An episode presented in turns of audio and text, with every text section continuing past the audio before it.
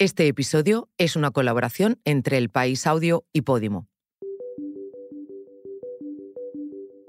Día de jornada electoral. Hoy los ciudadanos tienen un derecho, el de votar.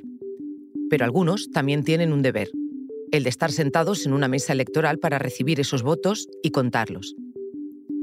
Y para que ellos estén ahí, alguien les ha tenido que pedir que estén ahí trabajadores públicos de toda España que llevan casi todo el mes recorriendo ciudades y pueblos buscando a esas personas que no quieren ser encontradas. Somos pequeños investigadores y detrás de cada notificación hay una historia, efectivamente. Soy Silvia Cruz La Peña. Hoy, en el país, miles de excusas para no estar hoy en una mesa electoral.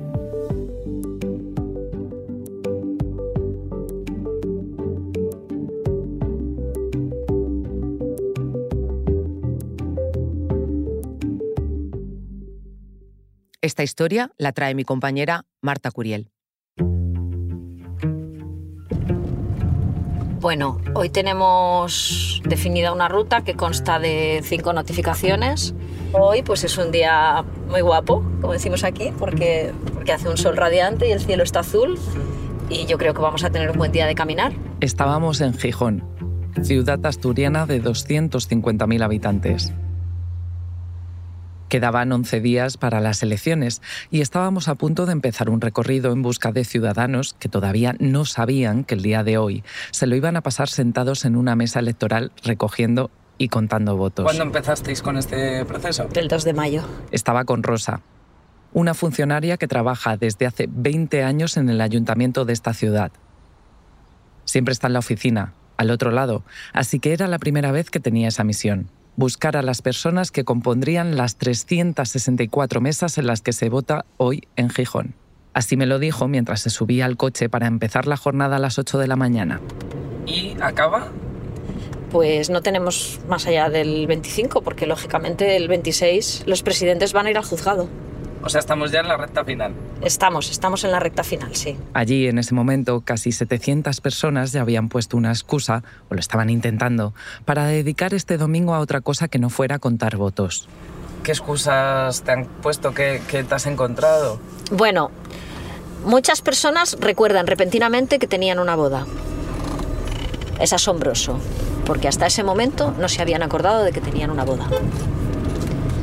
Cada mesa hoy está compuesta por un presidente, un vocal y un segundo vocal. Pero precisamente por esas excusas o por los imprevistos que les puedan ocurrir a cada una de las personas designadas para esos cargos, Rosa y el resto de sus compañeros necesitan buscar al triple de gente. En total, nueve personas por mesa, dos sustitutos del presidente, dos del primer vocal y dos del segundo. Es decir, tenían que buscar, encontrar y asegurar a 3.276 personas en 20 días. Cada mesa es una carpeta en el ordenador y entonces tú a esas mesas les pones una marca y les dices, esta mesa está completa, y le pones una C, ¿no? Y entonces todos los días con muchísima ilusión abres el ordenador por la mañana y dices, voy a ver cuántas Cs tengo en todas las carpetas. Y aquello va subiendo, va subiendo y un día tienes 60 y otro día tienes 70 y otro día ya tienes 110 y dices, ay, estoy casi a la mitad. Y te hace mucha ilusión porque, bueno, son mesas de las que ya no te tienes que ocupar. Hoy has hecho... Rosa y sus otros 19 compañeros tenían que conseguir esas Cs. Su misión no era sencilla y el calendario iba en su contra, pero ese día era importante para Rosa. Mm, si todo fuera bien, con las que tenemos que hacer esta tarde terminaría. Cuando se convocan elecciones en España, la maquinaria echa a andar para garantizar que hoy todo salga correctamente. La Junta Electoral Central da orden a las juntas electorales de zona y se comienzan a designar a los ciudadanos que ocuparán las mesas. Las juntas recurren a los ayuntamientos, que en este caso recurren a trabajadores como Rosa. Quien estará hoy sentado al otro lado en los colegios electorales se decide por sorteo. Un sorteo que se realiza en cada ayuntamiento y en cuyo bombo está la totalidad de los electores de la mesa correspondiente que sepan leer y escribir y que sean menores de 70 años. En la ruta de ese miércoles 17 de mayo, Rosa tenía cinco paradas. Bueno, tenía seis, porque la primera era para tomar un café y organizarse. El sorteo lo realiza el ayuntamiento a través de una aplicación que le proporciona el Instituto Nacional de Estadística. Es una cosa completamente objetiva y transparente que no depende de una gestión municipal. En el caso de Gijón, este sorteo seleccionó a 16.000 personas, un número muy superior al que requieren las mesas. Se hace por un motivo.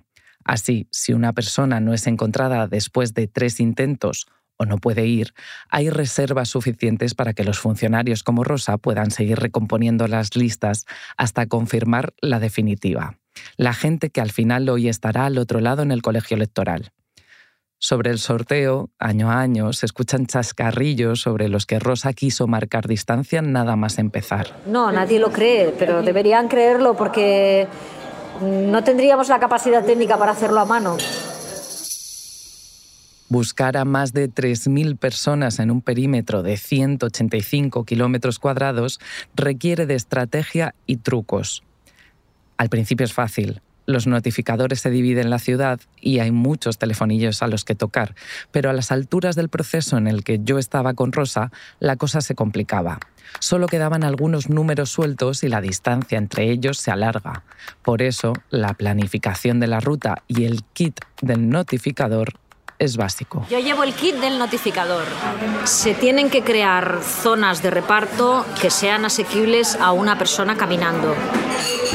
Mm, no obstante, por la organización de las vueltas que tú das, si dedicas un día completo a notificar, ese día puedes acabar caminando 20 o 25 kilómetros. Eso es bastante. Y en ese kit del notificador no puede faltar una cosa, los libritos de las elecciones un libro de instrucciones para que los notificados estén preparados para lo que van a tener que hacer hoy. Si se lo ha leído, tendrá todas las dudas resueltas. Porque en esta jornada todos los que componen la mesa tendrán que estar muy pendientes. Sí, sí, hay que estar muy pendiente. Es crea estrés. Sobre todo si son personas mayores que no han tenido una relación con el trabajo administrativo.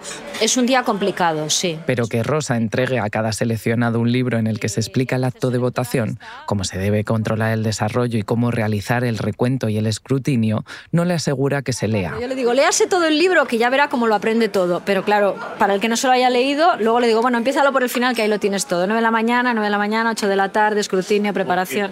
Pero es que yo no le voy a hacer spoiler del libro. Tiene que leerlo, es su obligación. Yo le informo de que tiene que leer el libro. Un momento. Ahora volvemos. Pero antes te contamos una cosa. Hoy en el país te recomendamos La Brecha, un podcast en el que Amodeo y Julio Muñoz intentan ganar una batalla generacional con bastante guasa. La Brecha, un podcast donde debatiremos qué época es mejor, si la de la gente que ya tenemos pelo en las orejas o la gente que entendemos el TikTok. Esto de brindar de todas las generaciones. La Brecha es un podcast exclusivo de Podimo. Porque escuchas mientras te informas con las mejores historias, te regalamos 30 días gratis de suscripción a Podimo, la app de podcast y audiolibros. Date de alta en podimo.es barra hoy en el país. Después, solo 3,99 euros al mes. Con el kit listo y la ruta preparada, esta notificadora de 50 años y originaria de Cataluña puso rumbo a su primer destino, ya estamos en la calle a la que vamos a ir. Tenemos que encontrar el número 15. El proceso, me contaba, siempre es el mismo para ella. Tras encontrar la dirección... 7 y 15. Llama al timbre, explica que tiene que entregar una notificación de la Junta Electoral que viene de parte del ayuntamiento y a partir de ahí identifica a la persona y le comunica que ha sido nombrada para alguno de los cargos posibles de la mesa electoral pero todo tiene su intríngulis. Bueno, este es un timbre normal, lo cual quiere decir que voy a poder llamar tantas veces como quiera porque no se va a quedar bloqueado. Y entiendo que te viene bien también que no haya cámara, porque a lo mejor si te ven por la cámara... Claro, pero si me ven por la cámara con la cara de buena que yo tengo y con la credencial, pues me abren antes. Voy a intentarlo.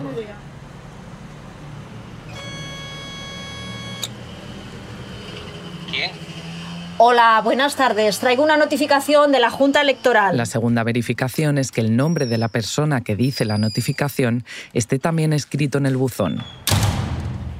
En este caso veo que coincide el nombre del buzón con el nombre de la notificación. Ya tengo algo ganado. Y ahora, pues nada, vas a tener que esperar aquí hasta que yo haga la notificación. Los datos que gestionan los notificadores como Rosa son extremadamente sensibles. La Administración solo los entrega para el correcto transcurso de las elecciones, así que su respeto debe ser escrupuloso. Es por ello que me tocó esperar a que volviera. ¿Cómo ha ido? Bueno, pues ha ido bien. En este caso era la notificación de un primer vocal que va a ir directamente a la mesa, así que tenemos un miembro más que hemos conseguido. En teoría, a las personas designadas por el Pleno Municipal como parte de una mesa se les tiene que notificar en los tres días siguientes al sorteo. Pero detrás de la fecha tardía había un motivo. Se lo ha tomado con resignación, pero educadamente, lo cual ya es mucho de agradecer teniendo en cuenta que ha expresado su sorpresa porque dice, tan tarde yo pensaba que ya no se estaba notificando a gente. Claro, tú a este ciudadano no le puedes explicar que él a lo mejor es un resorteado de segunda vez o de tercera vez, tú simplemente allí, em, de forma neutra, expones la situación de que tocado en una mesa y que es una obligación legal. Y eso es lo que he hecho. Era la primera notificación del día para Rosa y era un sí. Los electores de Gijón hoy podrán encontrar a esa persona en una de las mesas electorales. Pero me decía Rosa, no había que confiarse. Bueno, pues uno menos. Oye, la primera notificación, un éxito, eso es empezar bien la jornada. La primera sale bien, pero no te confíes porque las otras se pueden torcer, ¿eh? En la ruta, Rosa tenía otras cuatro paradas más en un radio de cuatro kilómetros. Te veo que tienes las direcciones metidas en paradas en el GPS y vas quitando la que ya has notificado y vas ordenando las siguientes que... Claro. Ahora estamos recalculando. Con la ruta recompuesta, en la siguiente parada, yo iba a descubrir a lo que se refería ella con eso de que las notificaciones se podían torcer. A ver si tenemos suerte, porque bueno, vamos con un poco de retraso.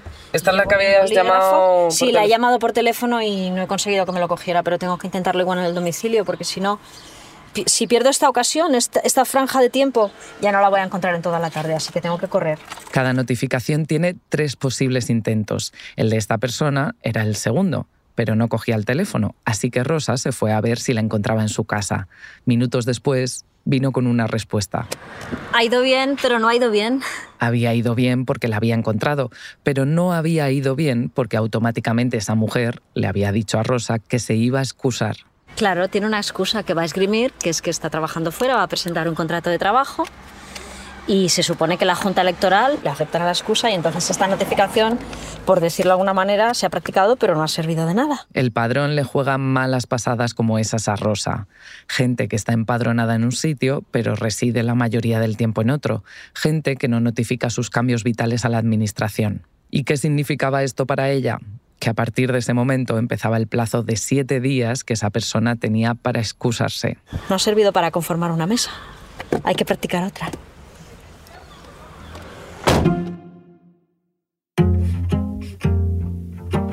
Los motivos que se pueden alegar para no acudir a una mesa electoral están previstos legalmente.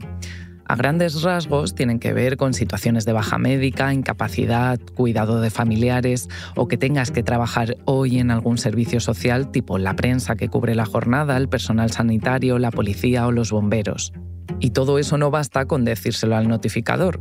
Los ciudadanos tienen que dirigirse a la Junta Electoral de Zona y acreditarlo con documentos.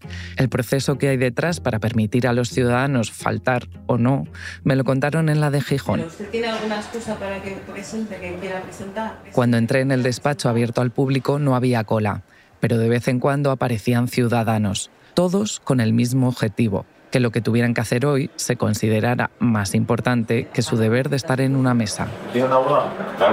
En esas mesas repletas de papeles, listados, subrayadores fosforitos y ordenadores trabajaban cinco personas que iban y venían atendiendo todo lo que tiene que ver con el proceso electoral, pero también con el resto de las obligaciones propias de un juzgado que no paran por mucho que haya elecciones.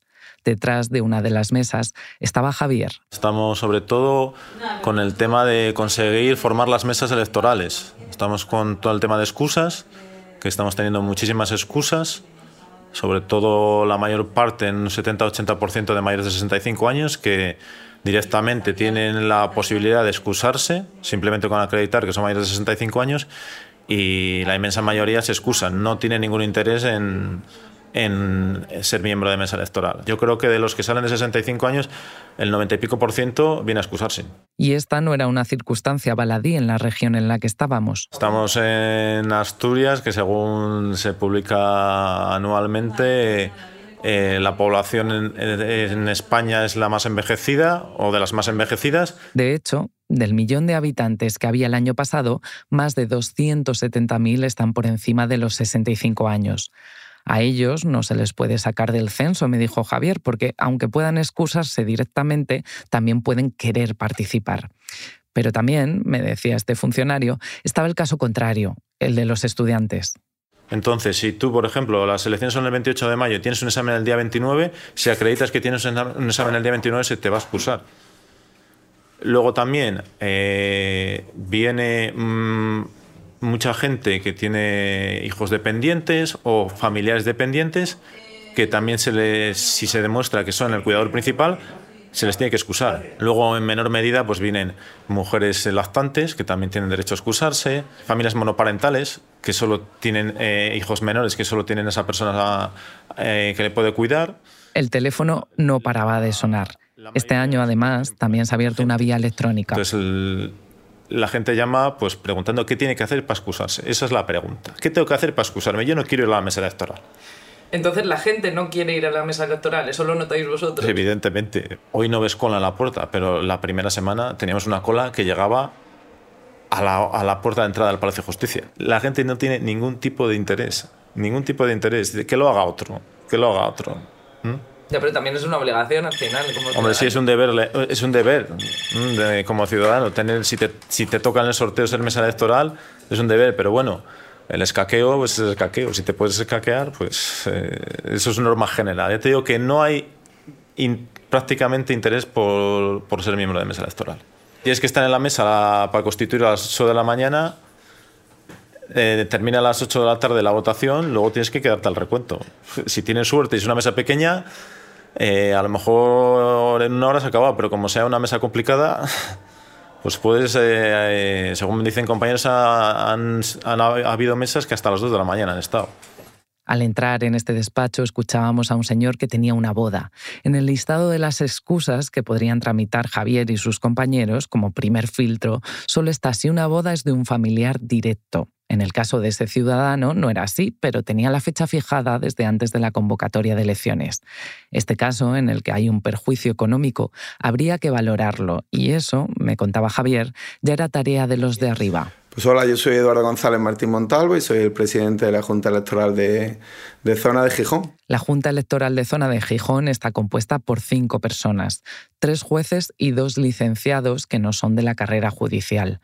A él le tocó ser presidente y no es la primera vez que le pasa. Antes había ejercido el mismo cargo en una zona rural de Asturias. Movimiento, pero claro, aquí todo se multiplica, hay muchas más. A ellos les llegan esas excusas más complejas sobre las que deben decidir.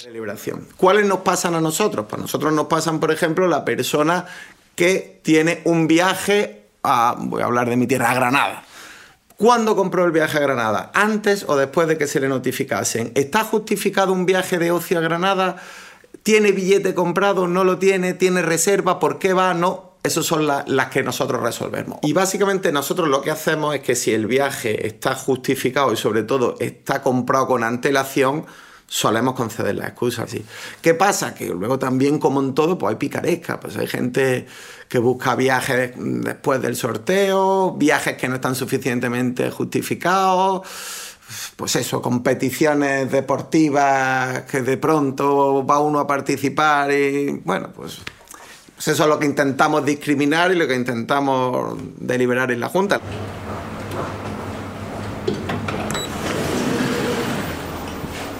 Mientras bajaba del despacho del presidente de esta Junta Electoral de Gijón, me preguntaba que si tanta gente era la que no quería estar en una mesa electoral, ¿por qué esto no se elegía de otra manera? De nuevo en la sala de atención al público, descubrí que no era la única que lo hacía. Así me lo dijo Ana, una compañera de Javier que acababa de empezar su turno. Te dicen siempre lo mismo, que por qué no se llama la gente del paro, que por qué no se hacen listas de la gente del paro y se llama por ahí. Entre las propuestas también estaba que los ciudadanos se presentaran voluntariamente. En definitiva, modificar una ley que databa de los años 80 para adaptarla a la nueva idiosincrasia de la población. ¿Cuáles son las excusas más peregrinas que habéis escuchado? No sé, la más peregrina, pues uno que nos decía que estaba en, en Alemania y le decíamos, bueno, pues que nos llamaba la madre, diciendo que el, que el, hijo que era el que le había tocado, que estaba en Alemania, que no podía venir, le dijimos, bueno, pues que nos mande un correo electrónico o que nos llame por teléfono. No, no puede ser porque está en una zona sin cobertura. Decimos, bueno, pues entonces mándenos usted algo, alguna cosa, algo que acredite que efectivamente está, porque pues, dice, no, no, yo se lo digo por teléfono. Usted lo graba si quiere y ya queda constancia. Dijimos, no, así no, son, así no son las cosas, lo estuvimos explicando, se enfadó un poco con nosotros, pero bueno. Esa excusa, presentada así, no tenía base para pedir la exención, pero la de las personas que sí se aceptan llevan otro camino, aunque quizás más lento por culpa de estas primeras. Sus nombres se tachan de las listas y ahí entran de nuevo los notificadores como Rosa, que cogerán un nuevo nombre de los 16.000 que había en el sorteo para conseguir completar la mesa electoral. A ver, ellos son los que notifican, pero las excusas las recibimos nosotros. Entonces nosotros tenemos que comunicar al ayuntamiento que hay esas excusas y que tienen que volver a notificar a, otra gente de esa misma mesa, porque si no nos quedamos... Mira, aquí por ejemplo, aquí por ejemplo no tenemos ni presidente ni los dos suplentes de presidente. O sea, esta mesa está fatal. Ana estaba señalando un libro enorme que había en el despacho. Cada hoja correspondía a una mesa electoral. Me di cuenta que había muchos nombres tachados, tantos, me dijo ella, como excusas se habían admitido ya en esa junta electoral. Y aquí el presidente está excusado y los dos suplentes del presidente también están excusados. Por lo tanto, no tenemos a nadie que se quede de presidente en esa mesa. Y esto es un problema muy gordo. El problema gordo del que habla Ana era Misión de Rosa, porque de una manera o de otra no había una sola mesa en Gijón que no fuera de su responsabilidad. Solo había una forma de solucionar esas mesas incompletas que había en el libro de la Junta Electoral, seguir notificando. Es decir, tu resultado ahora mismo del día es... De momento, tres intentadas, una practicada favorablemente, otra infructuosamente porque hemos descubierto que la persona no reside en ese domicilio y la tercera practicada pero con una excusa que se va a producir porque la persona va a ir a excusarse inmediatamente desde este momento. Y ahora cuando se excuse, si lo aceptan desde la Junta Electoral, la Junta Electoral te notificará a ti que esa persona, esa notificación que has entregado no se va a hacer efectiva, por lo tanto, tú tienes que buscar otra opción para esa mesa. Sí. Y esa persona, a su vez, si tuviera que excusarse y demás, pues tendría un plazo. Ya entraríamos en un bucle temporal infinito. No puede ser. O sea, en algún momento hay que decir basta porque no se puede estar notificando hasta el último día de las elecciones. Y ese basta no lo decidiría Rosa, sino las personas por encima de ella con autoridad para determinar en qué momento la lista queda consolidada, con más o menos suplentes, con más o menos posibilidades de que sobre la marcha hoy haya que buscar a alguien entre los que acuden al colegio a votar. Todo siempre hay que recordar que la máxima autoridad dentro de este proceso es la Secretaría General del Ayuntamiento, que es la persona que toma todas las decisiones importantes. Pero llegar a esa situación no estaba entre los planes de Rosa, al menos no a 11 días de las elecciones. Todavía tenía cierto margen para que el libro de la Junta Electoral mejorara. Voy a consultar el Google Maps por última vez. Ay, por favor. Las zapatillas cómodas también formaban parte del kit de esta notificadora que además llevaba una camiseta de manga larga, unos vaqueros, una acreditación al cuello y una mochila enorme que iba siempre abierta y de la que sacaba y metía los documentos a entregar. Bueno, pues es aquí. Esta es una notificación que me interesa mucho que salga bien porque es un primer vocal, no es suplente. Entonces vamos a hacer todo lo que podamos. Bueno, no contestan. Tiene mala pinta. No tiene buena pinta, no. El telefonillo no lo cogió nadie, así que Rosa tiró de plan B, llamar por teléfono. Sí, hola, buenas tardes. Eh, llamo del Ayuntamiento de Gijón para hablar con... Los impedimentos para encontrar a alguien también pueden ser tan mundanos como el que acababa de descubrir Rosa. No hay luz en todo el portal y entonces los timbres no están sonando. No es que no hubiera nadie en el domicilio o que no le quisieran contestar al telefonillo al ver que venía del ayuntamiento, sino que en ese edificio se acababa de ir la luz. O sea que sí está. Sí está. el señor. Y es tan amable de bajar a atenderme. El trabajo principal de Rosa no está en la calle, sino al otro lado, por lo que cuanto antes acabara de hacer notificaciones, antes seguiría con su trabajo habitual en las elecciones, el de coordinar, comprobar las notificaciones, recibir las excusas y hacer las listas definitivas de este año. No, no, de verdad, necesito que esta salga bien. Porque tengo un trabajo de despacho importantísimo, o sea, yo ya tengo que parar. Dado que Rosa no podía subir, fue el ciudadano el que se prestó a bajar. No, no, yo no tengo ningún interés. O sea, el, el dinero no lo necesito, afortunadamente. Y, y, hombre, prefiero estar con los críos un domingo que, que estar ahí todo el, todo el día. Pero bueno, si toca, toca. Lo de que los telefonillos no no contesto, sé, no contesto. Madre. Ay, pero yo te habría buscado debajo de las alcantarillas. Llevo desde el 2 de mayo notificando y te puedo asegurar que aparecéis, vamos, camuflados detrás de los arbustos así, pues aparecéis. Muy bien. A ver, que te doy tu copia. Con el ¿eh? libro entregado, la falta de excusa en esta notificación hizo que Rosa se volviera a animar. Ha ido bien, ha ido muy bien, porque además es un primer vocal, es maravilloso. Eso quiere decir que una de las mesas está más cerca de estar, De estar compuesta al C. 100%, con la C de completa. Se te nota la sonrisa también, ¿eh? Es que la cosa va avanzando. Claro, la cosa va avanzando. En ese momento pensé que cualquier proceso al que le dedicas tantas horas y de forma tan intensa se acaba convirtiendo en algo personal. Y no me equivoqué en mi diagnóstico. La siguiente parada no salió bien. Bajar los cinco pisos con la cabeza agacha. La notificación se ha practicado, pero la hija del nombrado como miembro de mesa se casa el día 27 en Salamanca. Así que éxito y fracaso a la vez, que hemos venido hasta aquí para nada. Hay que seguir. Y la frustración no solo se veía en la cara de Rosa, sino también se escuchaba en su voz. Bueno, mm, yo me he propuesto como objetivo tener las mesas lo más completas posible. Mm, Y eso se va a intentar hasta el próximo domingo. Mm, Me voy a dedicar en cuerpo y alma, no voy a hacer otra cosa. Voy a comer y me voy a duchar, pero para parte de eso no voy a hacer nada más. ¿Te lo has tomado? No, no, claro que me lo he tomado. Es que ya llega un momento en que se convierte en una cosa personal. Aunque los ánimos no acompañaban a Rosa, todavía tenía una última oportunidad. Llevábamos todo el día recorriendo Gijón y a las 5 de la tarde el cansancio se empezaba a notar. Hola, buenas tardes. Soy la que viene a traer la notificación de la... No aparecer ante los notificadores o no tener una excusa aprobada para no ir a la mesa conlleva un castigo. De hecho, se puede incurrir en la pena de prisión de tres meses a un año o multa de 6 a 24 meses. Aunque, claro, no es lo mismo no acudir que irse a mitad de la jornada electoral de hoy. Una historia de éxito, notificada y además no se va a excusar. Se terminó la, la- la tarde de hoy de notificaciones. Era primer suplente de presidente y le he dado las instrucciones por si acaso. También le he explicado que, bueno, que lo habitual es que estén todos grapados ya antes que ella y entonces, pues, como suplente, que la manden marchar. Esa es la situación más habitual. Esa señora a la que visitó Rosa hace poco más de 10 días, probablemente hoy, día 28, no haya tenido que sentarse en la mesa y haya podido dedicar el día a cualquier otra cosa. Pero el deber de Rosa era asegurarse que en caso de que todo fallara, ella estaría allí. Esa era su misión. Esa era su historia de éxito. Esa era la historia que estas elecciones ella ha decidido vivir.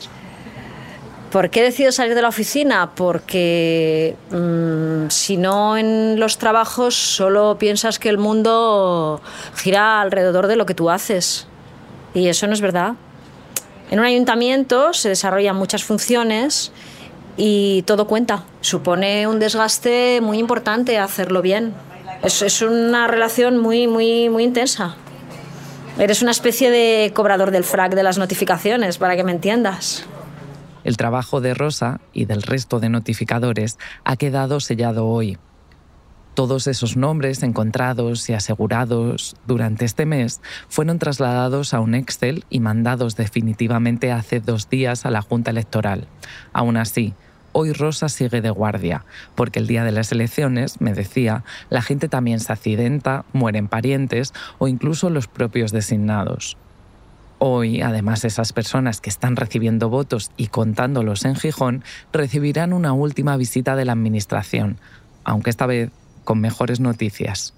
Bueno, pues además de los votantes que empiezan a llegar, como tenemos que darles, eh, digamos, la alegría de que les vamos a pagar, eh, comparece en algún determinado momento un representante de la Administración con los cheques. 70 euros. Esa será la cifra que leerán en ese cheque. Será en compensación por más de 12 horas de jornada. Una jornada en la que todos estos ciudadanos a los que ha estado buscando Rosa han contribuido o no a que mañana haya un nuevo gobierno local. Se hacen un cheque al portador porque tú, eh, antes de que empiece la jornada electoral, no puedes saber si realmente te van a comparecer los tres titulares. Es algo que es una idea teórica, pero que luego hay que plasmarla en la práctica. Y en la práctica pues estarán o no estarán. Este episodio lo ha grabado y escrito Marta Curiel. El diseño de sonido es de Nacho Taboada y la edición de Ana Rivera. Yo soy Silvia Cruz La Peña, que he dirigido este episodio de Hoy en el País, edición fin de semana. Mañana volvemos con más historias. Gracias por escuchar.